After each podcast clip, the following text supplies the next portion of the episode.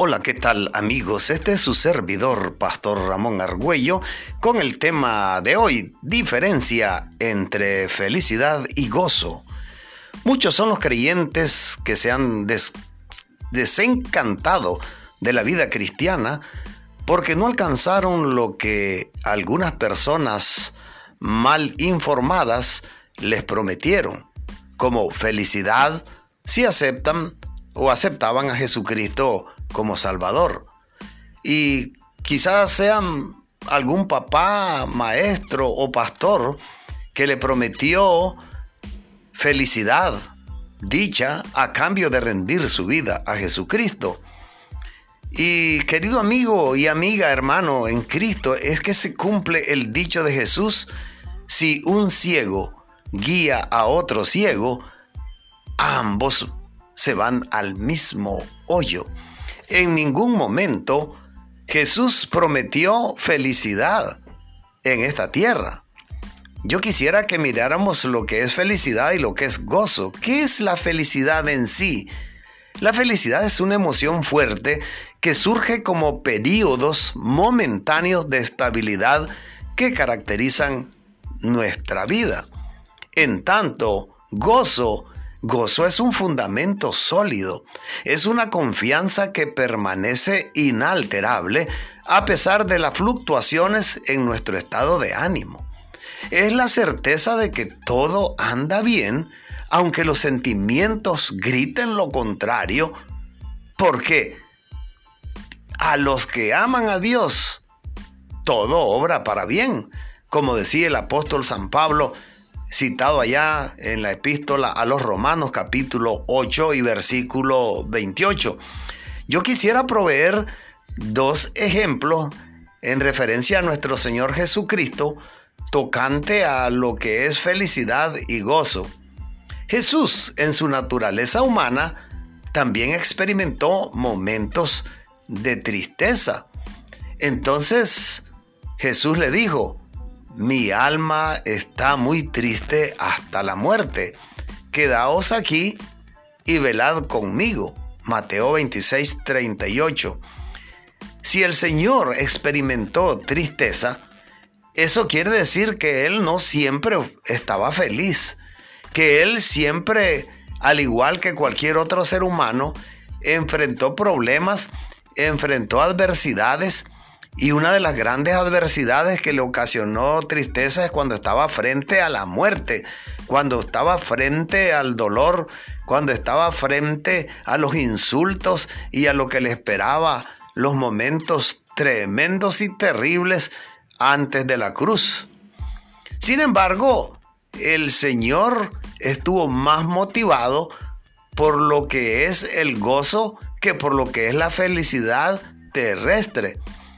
Puesto los ojos en Jesús, el autor y consumador de la fe, reza la epístola a, a, los hebreos en el capítulo 2 y versículo 2. Jesús es nuestro ejemplo por excelencia. No siempre él podía tener dicha y este, sentirse feliz en esta tierra, puesto que hubo un momento sumamente triste tanto que llegó a decir, Padre, si es posible, pasa de mí esta copa, esta copa de dolor, esta copa de angustia, esta copa de tristeza, aquella que enfrentaría yendo hacia la cruz. Pero Señor, que no se haga mi voluntad, sino la tuya. Y por eso es que en Hebreos 12.2 vemos el otro lado no la felicidad, sino algo más importante, es el hecho del gozo que produce las cosas que son eternas y no necesariamente aquí en esta tierra.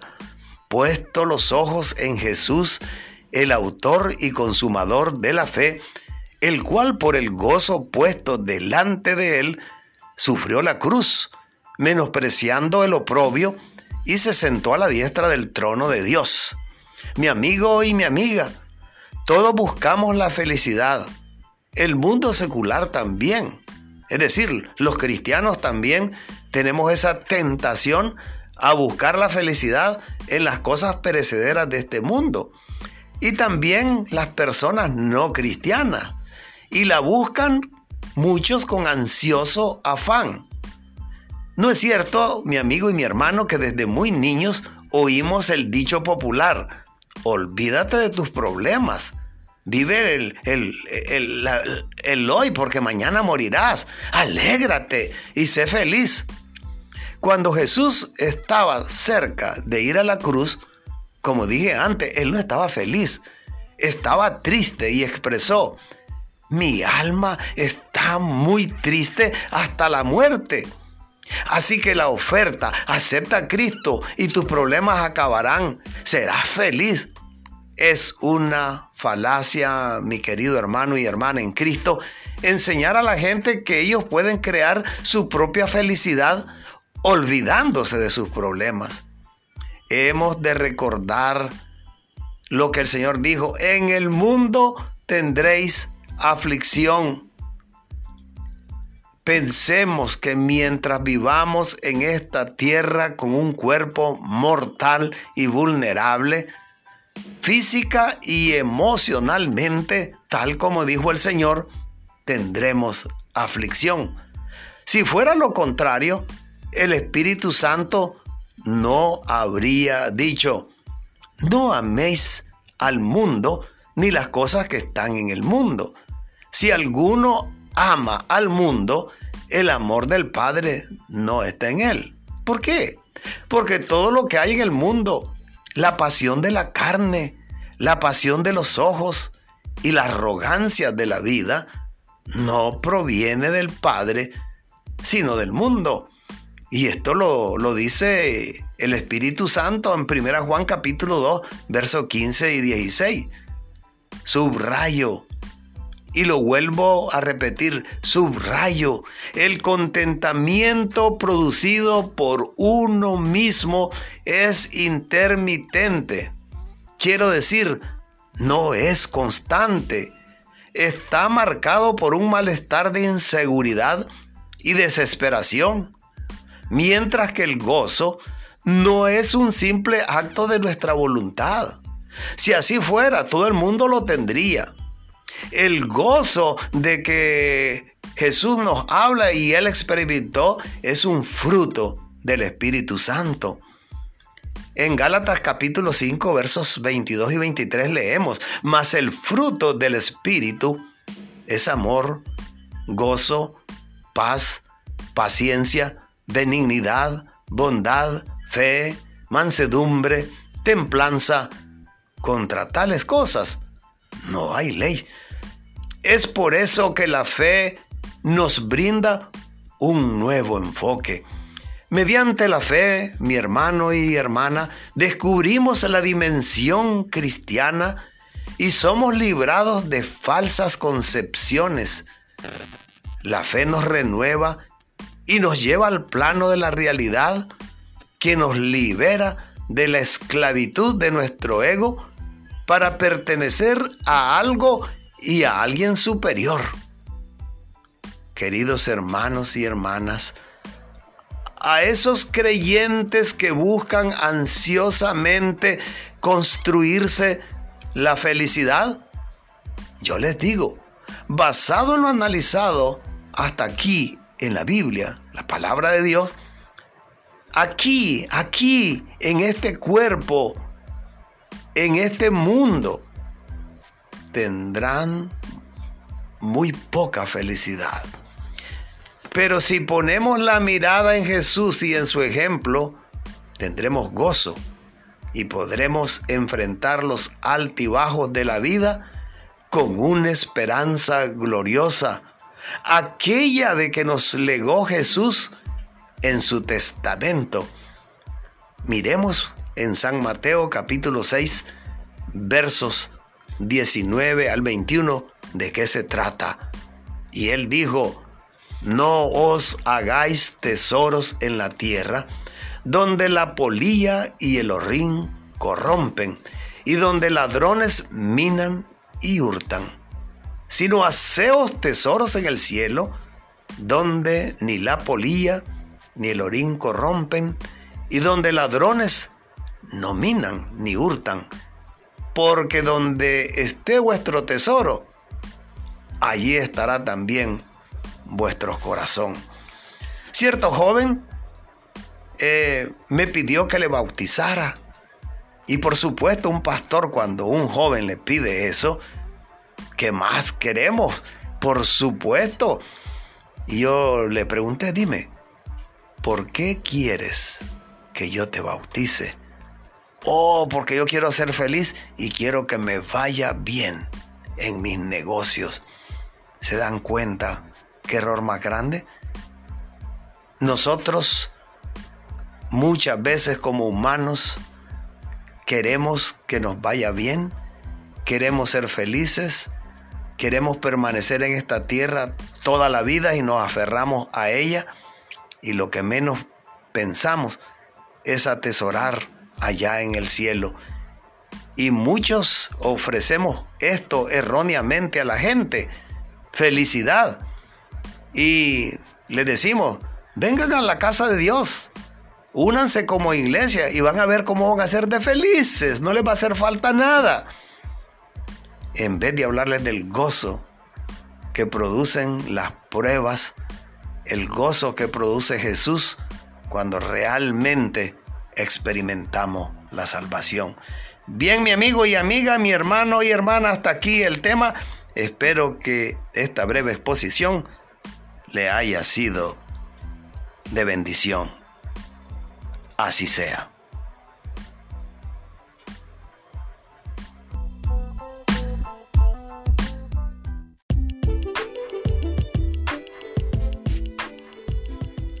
¿Qué elementos son necesarios para alcanzar su anhelado propósito en la vida? Mi estimable radio oyente, cuando hablamos de propósito en la vida, obviamente deberíamos saber o conocer nosotros si tenemos alguno o algunos. Cuando hacemos referencia al sentido que una persona le puede dar a su vida, respondemos a preguntas existenciales como ¿por qué? ¿Y para qué? ¿Para qué existo? ¿Voy a realizar algo?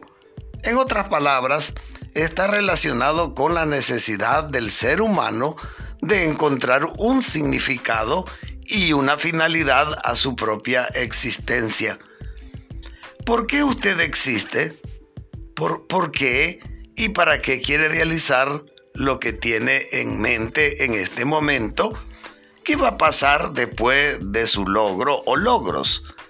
¿Tiene usted contentamiento en sus logros actuales?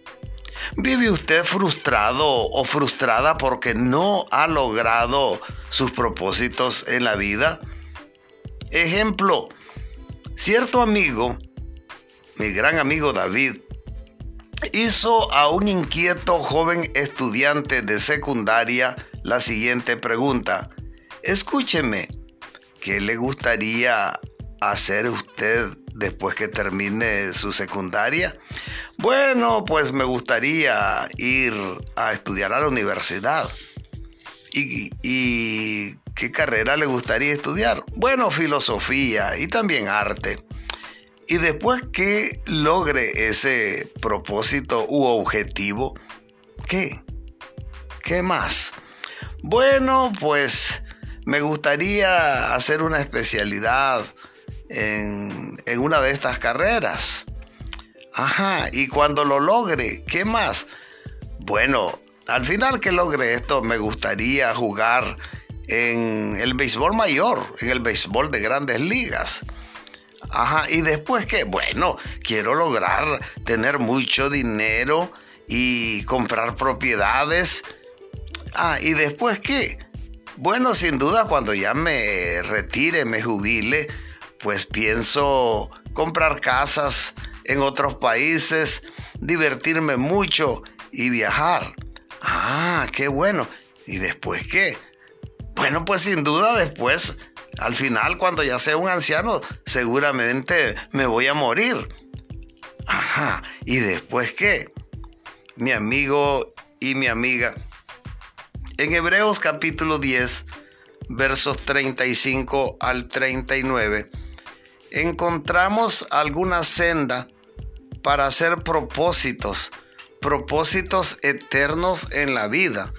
Y por supuesto, para hacer propósitos eternos en la vida, tenemos que comenzar haciéndolos aquí. Y en general, una persona debe vivir con propósito, porque alguien decía que si no tiene propósito en la vida, a ningún lado va a llegar. Hebreos capítulo 10, versos 35 al 39, dice lo siguiente, no perdáis pues vuestra confianza que tiene grande galardón, porque es necesario la paciencia para que habiendo hecho la voluntad de Dios, obtengáis la promesa. Porque aún un poquito y el que ha de venir vendrá y no tardará. Mas el justo vivirá por fe. Y si retrocediere, no agradará a mi alma. Pero nosotros no somos de los que retroceden para perdición, sino de los que tienen fe para preservación del alma. Mi estimable radio escucha, en el pasaje leído encontramos algunos elementos necesarios revelados por el escritor para aquellos que tienen propósitos eternos y que piensan, empiezan a trabajarlos desde aquí, desde este planeta llamado Tierra. En primer lugar, encontramos la palabra confianza. En segundo lugar, la palabra paciencia, en tercero fe y por último agrado o agradar. Y me voy a referir a la palabra confianza. ¿Qué significa la palabra confianza? De acuerdo al diccionario, encontramos varias acepciones de la palabra confianza. Una de ellas es seguridad. Seguridad de nosotros mismos. Segundo, esperanza que algo se desarrolle de acuerdo a nuestras expectativas. Y a propósito, ¿sabe usted de qué cosa es capaz? ¿Y cómo usted puede complementarse con las habilidades y los dones de otro? Porque desafortunadamente, no todos tenemos los mismos dones ni las mismas capacidades. Habrá uno que tendrá mejores capacidades y otros menos. Habrá otros que tienen más dones y otros menos. Tercero, otra de las de los significados que el diccionario le da a la palabra confianza es familiaridad en el trato que tenemos con alguien. Por ejemplo, por ejemplo, perdón, ¿qué clase de confianza tenemos en o con un amigo, con el esposo o esposa respectivamente, con el socio, etcétera? ¿Y por qué?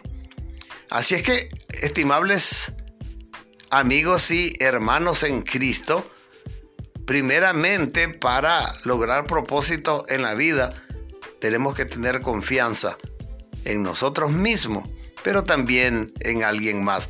Y un, segundo elemento lo encontramos en el versículo 36, o lo extraemos de ese versículo, y es la palabra eh, paciencia.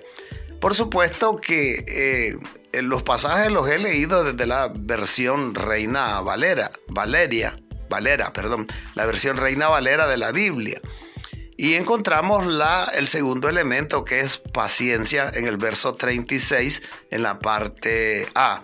Y vuelvo otra vez al diccionario para hacer más clara la idea que entendemos por paciencia. El diccionario dice que eh, paciencia es la capacidad de padecer.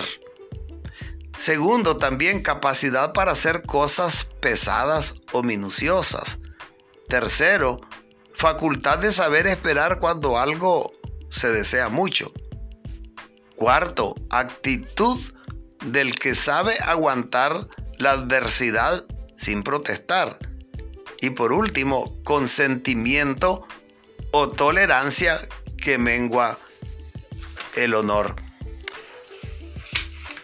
Hay un tercer elemento que encontramos y se encuentran en los versos 38 en la parte A y el verso 39 en la parte eh, final del versículo eh, del capítulo 10 del libro de los Hebreos. Note, mi estimable hermano y hermana en Cristo, que los propósitos que el autor sugiere son hechos que se realizan aquí en este planeta, pero su logro final no está aquí, sino allá en el tercer cielo. Además, la fe de que nos habla en el versículo 38 la pone como condición de vida eterna. Entre tanto, en el versículo 39, como preservación. Cuando hablamos de preservación es un elemento que hace que las cosas no se descompongan, no se deterioren. Por ejemplo, Jesús habló de la sal y dijo que el cristiano es la sal de la tierra, lo que le da sabor y hace que no se descompongan los alimentos. Así es que la sal es un mineral que preserva los alimentos de putrefacción, estos que son causados por las bacterias. Y hay un cuarto y último elemento, y este se encuentra en el versículo 38, y, y es el elemento agradar. Agradar. Por supuesto, que pensando en términos espirituales, el autor se refiere a aquellos cristianos que tienen como meta el cielo. Tienen que agradar al Señor del cielo y al Rey eterno, al Rey de Reyes y Señor de Señores, en este caso que es a Dios por medio de Cristo Jesús. Así es que el escritor a los hebreos da una cosa, un detalle sumamente importante a la hora de hacer propósitos. Sabemos que hay propósitos en la vida materiales, temporales, pero hay propósitos que son celestiales y son eternos y estos están condicionados a tener confianza en Dios, tener paciencia, es decir, esperar en Él y sobreponernos a las cosas difíciles y a las cosas que tardan. Y fe es creer, simplemente creer, simplemente esperar en. Y cuarto, agradar, agradar a Dios por sobre todas las cosas. Eh, el autor como decía, o sea, el escritor a los hebreos, se pone a sí mismo como ejemplo en confianza, en fe, en obediencia y en agradar a, es decir, a Dios. Pero no solo eso, escuche esto, Él involucra también a otros. Entonces, obviamente que lo determinante aquí, el propósito principal de nosotros, los cristianos, deben de ser los propósitos eternos para los cuales fuimos llamados, nos movemos y debemos de buscar. Por eso el autor dice, pero nosotros, eso se refiere a que Él está dirigiéndose a aquellos que tienen una fe igualmente que la de Él. Estos que son llamados hijos de Dios estos que son llamados a Cristo porque su jefe supremo es Cristo y siguen e imitan a Él. Y dice, pero nosotros no somos de los que retroceden para perdición. En otra palabra, implica que todos los que tienen como propósito, como propósito final, el llegar al reino de los cielos, a vivir al lado de Dios.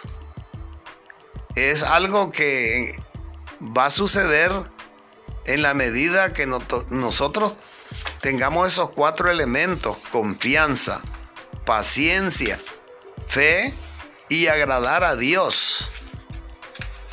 Así es que los cristianos somos los que deberíamos estar en mejor capacidad de vivir la vida con propósito, con propósitos terrenos, pero lo que es más importante, con propósitos celestiales.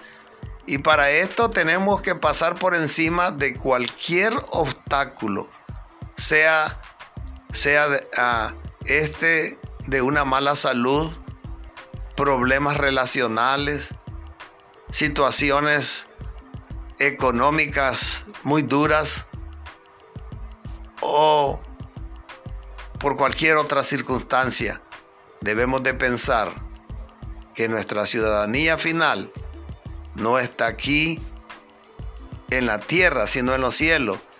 Pero aquí es donde nos forjamos el camino, nos hacemos camino al andar y en, en seguir la senda del consejo del Espíritu de Dios por medio del autor sagrado a los hebreos, quien nos habla de confianza, confianza en el Señor, confianza en que podemos lograrlo y que no debemos de retroceder para vivir aquella vida que vivíamos en el pasado, confiando en sí mismo, confiando en una religión, confiando en cosas perecederas. Además de confianza, paciencia.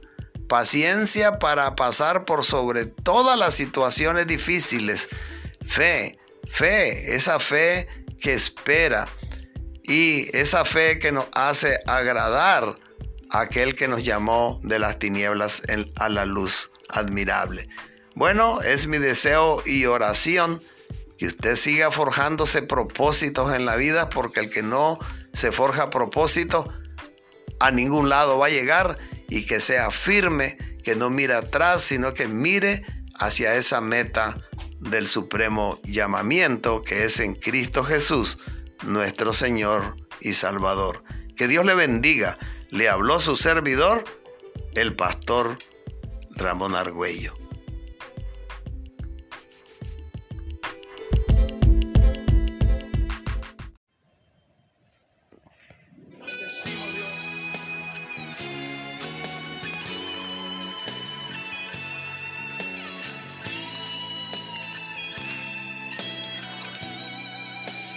Amigos y amigas, tengo mucho gusto en presentarles el tema de hoy. Promotores de paz y edificación mutua. Antes de dar inicio a esta reflexión, escuchemos un poco Te pido la paz.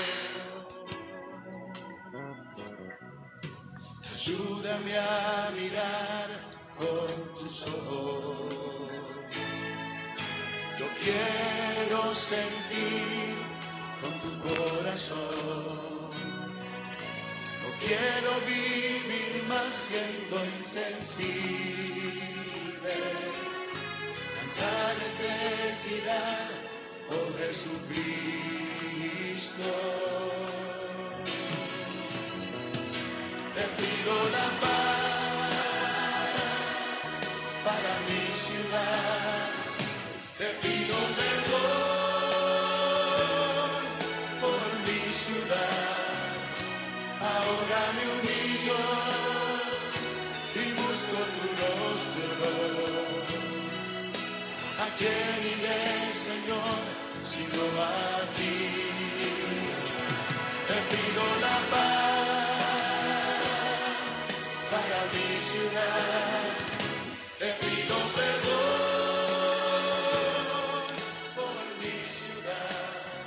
Y este debe ser el sentir de todos nosotros, los que amamos a Jesucristo, clamar por la paz, desear la paz, ser constructores de la paz. Amigos, he escogido como pasaje central Romanos capítulo 14 y versos 19, extraído de la nueva versión internacional que a la letra dice, por tanto, esforcémonos por promover todo lo que conduzca a la paz y a la mutua edificación. Y el tema otra vez, promotores de paz y edificación mutua. La conexión que nos ofrece el apóstol San Pablo, autor de esta epístola, por tanto, nos lleva al contexto inmediato y a la razón de su autor al dirigir esta exhortación. Trata que los cristianos residentes en Roma luchaban entre ellos con divisiones causadas por opiniones y controversias meramente religiosas de algunos hermanos en la fe que se encontraban discutiendo entre ellos por y divididos por opiniones y controversias meramente religiosas de algunos creyentes y hermanos respectivamente en la fe, a quienes Pablo les llama débiles en la fe, en el verso 1 del mismo capítulo, porque defendían y discutían hasta perder los estribos sobre asuntos ambiguos que tenían que ver si era lícito o no para los cristianos comer o no comer ciertas comidas y guardar o no guardar ciertos días festivos. Tales cosas obviamente les estaba causando mucho desgaste, falta de paz, estancamiento espiritual y por consiguiente discordia y mal testimonio en la comunidad. Cuando Pablo se da cuenta de esto, escribe esta epístola dirigida a ellos y para lograr sus objetivos, él utiliza cuatro palabras que merecen nuestra atención. Y son las siguientes. La primera, esforcémonos. En otras palabras, esfuerzo. Y la otra, la segunda, promover. La tercera palabra es paz. Y la cuarta, edificación. Mis amigos radio escuchas, ¿qué significa la palabra esforcémonos? Usando la lógica, sugiere acción, estar activos, pensar en sí mismo, pero también en los demás. El diccionario de la lengua española la define como impulsar el desarrollo de algo, ascender a alguien a un empleo o categoría superior. Es sumamente importante resaltar que el autor usa la palabra en número plural. Nosotros. Entonces, la intención primaria del autor es lograr reactivar a la acción a sus lectores por medio del esfuerzo. Porque el esfuerzo, mis amigos y amigas, es la materia prima para el logro de cualquier meta u objetivo estos receptores de la epístola podían hacer mayores esfuerzos para poner a un lado todas las contiendas y buscar cómo ir por lo mejor, evitando aquellas cosas que más bien les desunían y les hacían perder el tiempo para llegar a la meta trazada desde un principio por nuestro Señor Jesucristo. En otras palabras, que luego de forzarnos, ellos deberían ir hacia la, al siguiente peldaño en escala, el cual era, y voy a la segunda palabra, promover. ¿Qué significa la palabra promover? Fui al diccionario y me encontré por lo menos con dos significados. Primero, activar o impulsar la realización de una cosa.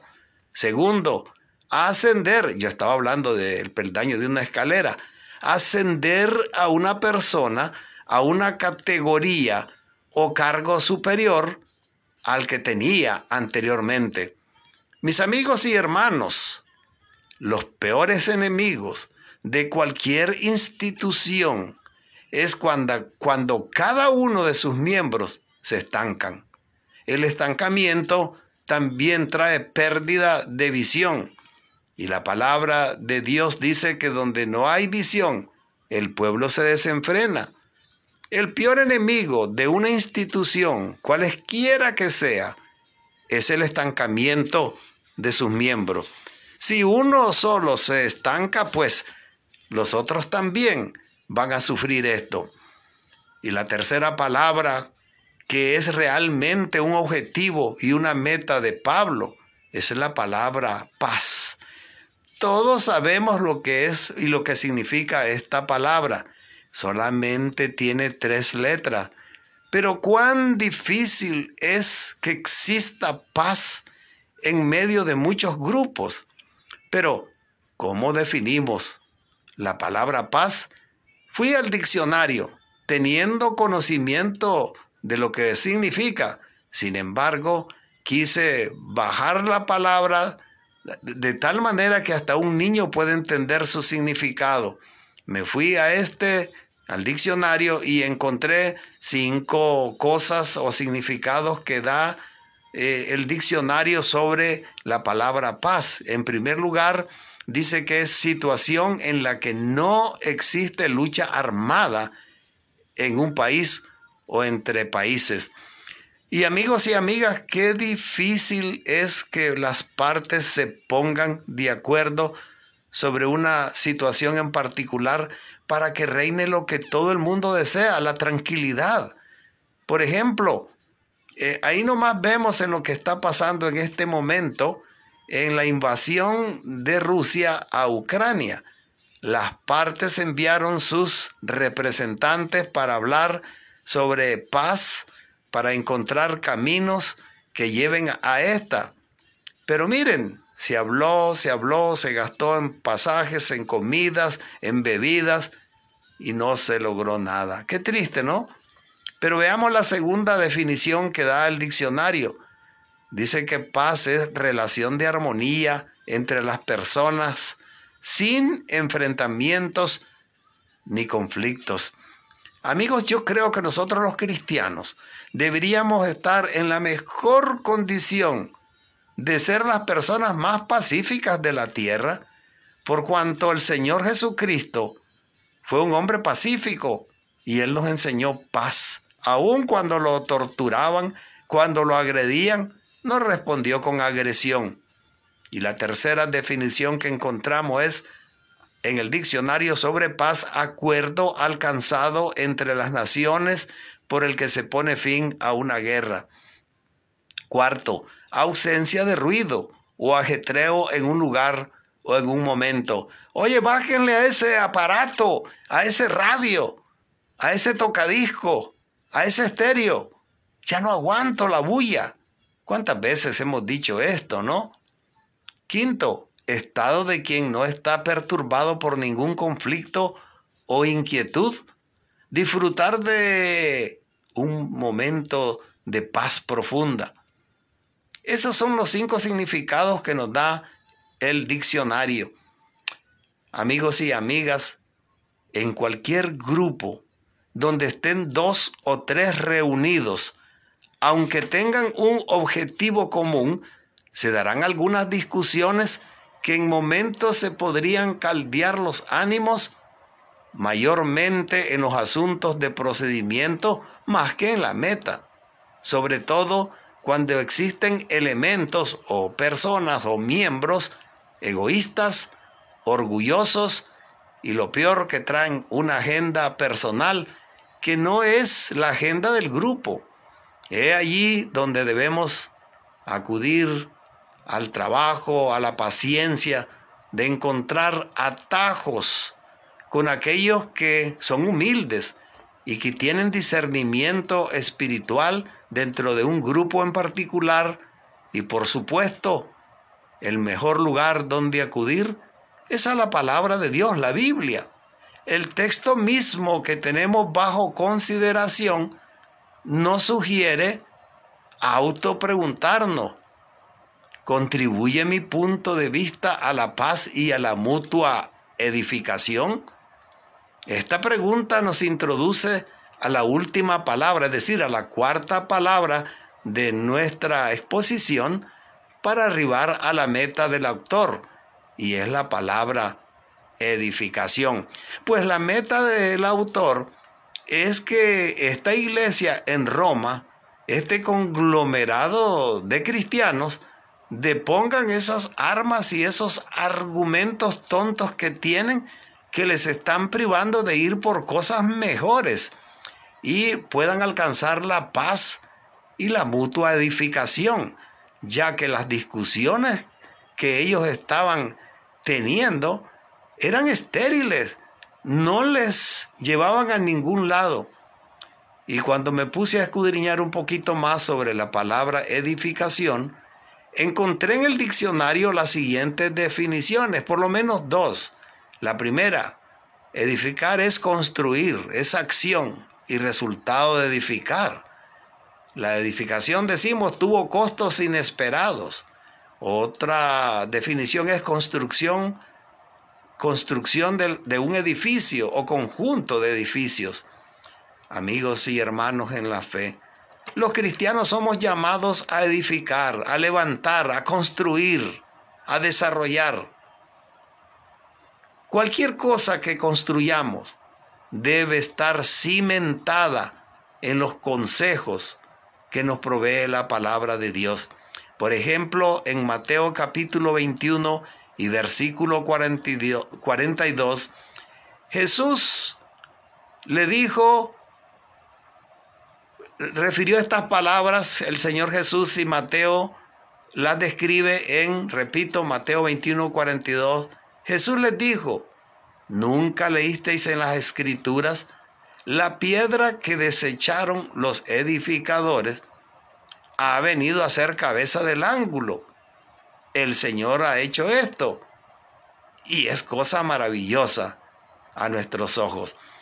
Mis amigos, sin duda que al leer esto y no ver el cuadro completo, es decir, no estamos viendo la figura de Jesús y a sus interlocutores, pero nos imaginamos haciendo las mímicas respectivas en el hablar a Jesús y señalándose a sí mismo con su dedo, tocándose a su pecho. Nunca leíste en las escrituras que ya estaba escrito sobre mí la piedra y señalándose a sí mismo que desecharon los edificadores.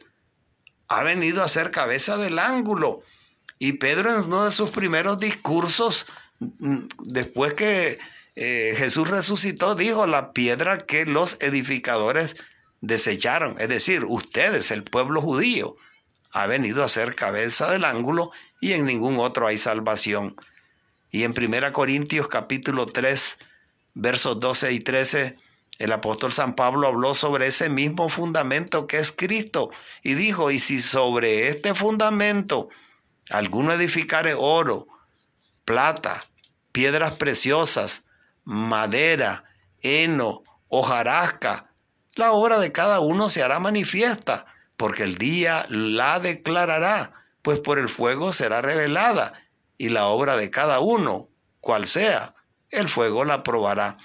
En síntesis, amigos, la base fundamental para que las personas se pongan de acuerdo, se edifiquen mutuamente y alcancen la paz y la edificación mutua, pues eh, eh, se dará cuando realmente eh, cualquier grupo, organización que pretenda llamarse o denominarse cristiana, debe ser sobre el fundamento que es Cristo Jesús.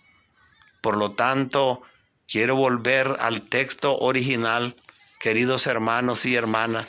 Si en este momento hay controversias dentro de tu familia, problemas, y que se discute por tonterías. Si vas a una iglesia donde perteneces a un grupo y donde hay discusiones por cosas que no edifican, la palabra del Señor te dice, por lo tanto, esforcémonos, esforcémonos por promover todo lo que conduzca a la paz y a la mutua edificación. Hemos de preguntarnos, ¿estoy haciendo el esfuerzo? ¿Estoy caminando la mía extra con aquel que siempre lleva la contraria en todo? ¿Estoy promoviendo cosas que son de valor para el grupo en su, en su totalidad y para mis semejantes? Eh, eh, estoy promoviendo cosas que nos van a conducir a la paz y a la mutua edificación? ¿O voy a seguir siendo el egoísta que busca solo lo mío? Son preguntas, mis amigos, que con mucha honestidad y sinceridad debemos plantearnos para que el deseo del Espíritu Santo por medio del apóstol San Pablo sea que nosotros seamos personas de paz para brindar paz a otro, que nosotros nos edifiquemos para edificar a otro. Espero que esta breve exposición te haya servido de bendición, así es que procuremos la paz, la paz integral, la paz para todos y especialmente que empiece por nosotros mismos. Te habló tu servidor, el pastor Ramón Argüello. Muchas gracias por tu atención.